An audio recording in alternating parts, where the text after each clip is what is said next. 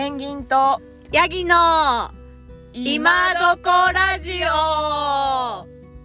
この番組は日本や世界を旅して自然と戯れてきた2人ペンギンとヤギが旅や山歩きの楽しさをゆるーくお話しする番組ですこんにちは、おやぎちゃんです。えー今回、私の方から、えー長野、山梨、群馬で行ける、日帰りで行ける、お手軽な百名山についてお話ししたいなと思います。というのもですね、私7月上旬に、あの、この辺りをちょっと車中泊、まあ、車で旅をしておりまして、せっかくだから百名山も行きたいなと思って、あの、調べてたんですけれども、私ですね、あの5月に屋久島行った時に、ちょっと腰を痛めてしまいまして、ちょっとリハビリとかもしていて、あの、あんまりきついところ、かつ、重い荷物を持って、2泊も3泊もはいけないなと思って、自分の中で、あのくくりを作りまして、標高差が1000メートル以下で、日帰りで行ける百名山ないかなと思って調べて実際に行ってみたいので、そのあのご報告をしたいなと思います。えっ、と、まずですね、あのレベルも、まあ、たくさんあると思うんですけれども、まあ、自分が、あのー7月に行ったところ以外のところも含めて言いますと、まず、お散歩レベルで行けるところというのは、あの、二つあるかなと思いまして、えー霧ヶ峰と美しが原ですね。あの、こちらは登山口まで、本当に上の方まで、ビーナスライン等で行けるところから、本当に誰でも行けるなっていう感じはあります。まあ、ちょっとやっぱり道的には、あのー岩がゴロゴロしてたりはしますけれども、それでも本当に登山初心者の人とか、あんまり歩く経験ない人でも、誰でも行けるところが、この二つの百名山になってるなと思います。次に、えっと、長野県の乗鞍岳ですね。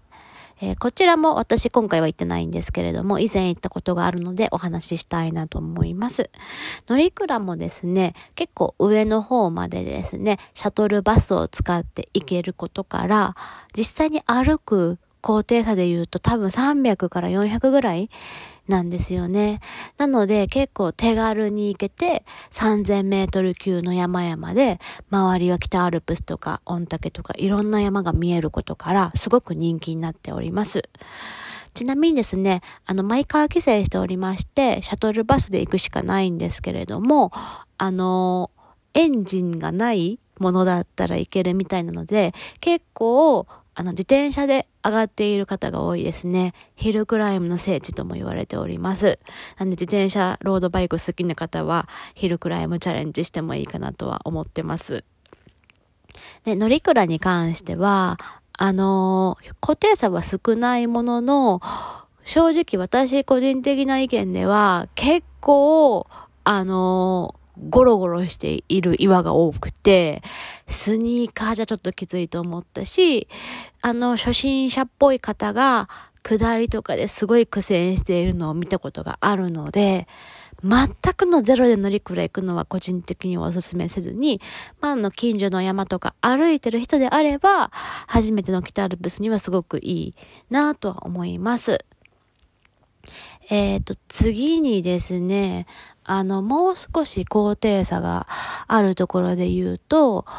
えっ、と、山梨の大菩薩霊、こちらも、あの、今回は行ってないんですけれども、すごく前に行って、めちゃくちゃ良かったなっていう印象があるので、えっ、と、お話ししたいなと思います。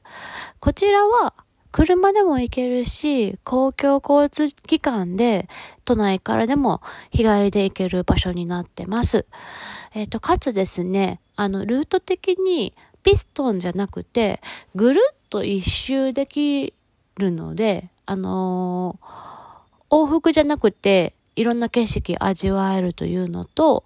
途中に、あのー短いながらにも、茶屋があるんですよね。そこで、あの、ちょっと小休止したり、お土産買ったりできるのがすごく良かったなと思いました。高低差で言うと多分500ぐらいだと思うので、すごくちょうどいいし、あの、富士山がドーンと、あの、見えるので、それも迫力あって、景色もすごく綺麗で良かったなっていう印象があります。ですね。えー、っと、そしたら次は群馬の方に飛びまして、えー、赤城山ですね。こちらもだいたい高低差が確か500ぐらいだったと思います。手軽には行けるんですけれども、個人的には先ほどお伝えした大菩薩霊と比べると、距離が短いので、結構急騰なんですよね。で、あのー、結構私は疲れたなと思いました。すごく短いんですけれども、急騰なのでしんどいのと、あの、冬にも人気のある山なことから、トレースが結構いっぱいあるんですよね。なんでその分、どこに足かけていいんだろうっていうので疑問に思ったり、あの、ぬかるみがあるとちょっと滑りやすいなっていう印象はあるので、まあ気をつけて登り降りする必要はあるので、めっちゃ初心者におすすめかと言われるとちょっとっていうところはあるんですけれども、あの、短い時間で登れるし、トレーニングになる山だなとは思いました。次にもう一つ群馬で行きますと、谷川岳ですね。こちらは標高2000メートル弱ですけど、すごく人気の山になってるかなと思います。私も今回の、えー、初めて行ってみて、めちゃくちゃ良かったなと思いました。高低差だいたいロープウェイ使ったら、700ぐらいかなで行けたので、私はすごいちょうど良かったなと思ったのと、あの、悪い腰ながらにも歩けました。そし、あとは、あのー、なんだろう、結構急登は急登なんですけど、道自体はやっぱしっかりしているというか、踏み跡とか、あの、岩でもかける場所が分かりやすいんですよね。多くの人が歩いてるから。だから、結構、あのー、足場はしっかりしている印象が個人的にはありました。ただめちゃくちゃ急登なのと、尾根沿いをずっと歩くので、絶対に天気がいい日でないときついと思います。天気が悪かったら、結構滑ったり、私は行きたくないし、おすすめもしないので、すごく晴れた日で、あの、チャレンジしたい方は谷川だけすごいなと思いました。まあ、これに関してはもうファンもかなり多い山になりますし、いろんなルートがあるので、まあ私のことよりももっと知ってる方いっぱいいらっしゃる方なとは思ったんですけれども、あの、初めて行ってみて、あ、すごくいい山だなと思ったので、シェアしたいと思います。えーと、あととはですね、えー、北アルプスにまた行きまして、焼け岳ですね。焼け岳は、あの、高低差おそらく1000ないぐらいなので、すごく手軽だなと思いました。私は上高地からではなくて、あの、中野湯から行ったので、ピストンで行ったんですけど、結構早くて、多分4時間半ぐらいの往復で行けたのではないかなと思います。まあ、これもちょっと前に行ったので、今よりも体調がいい時なので、かなり速いスピードではいけてるとは思うんですけれども、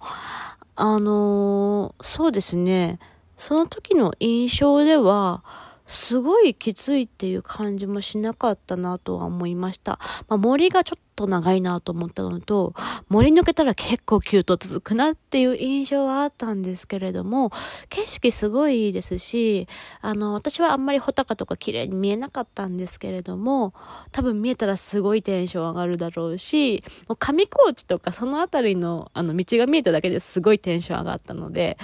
さすが北アルプスだなっていう感じはします。あと他の北アルプスと比べると、やっぱ火山で、あのー、ちょっと雰囲気やっぱ違うので、それもちょっと楽しめるのではないかなと個人的には思いました。で、えっと、他の北アルプスに関しては、個人的には高低差1000以内では行けるところはないかなっていう印象はあるので、まあ日帰りでっていうとなかなかないので、まあ初めには焼けだけちょうどいいのではないかなと思いました。はい。えっ、ー、と、今回は、そうですね、長野、山梨、群馬あたりで、私が行ったことのある、えー、手軽な百名山、高低差1000メートル以内で日帰りで行ける百名山についてお話をしました。はい。ありがとうございました。また次回の今どこでお会いしましょう。バイバイ。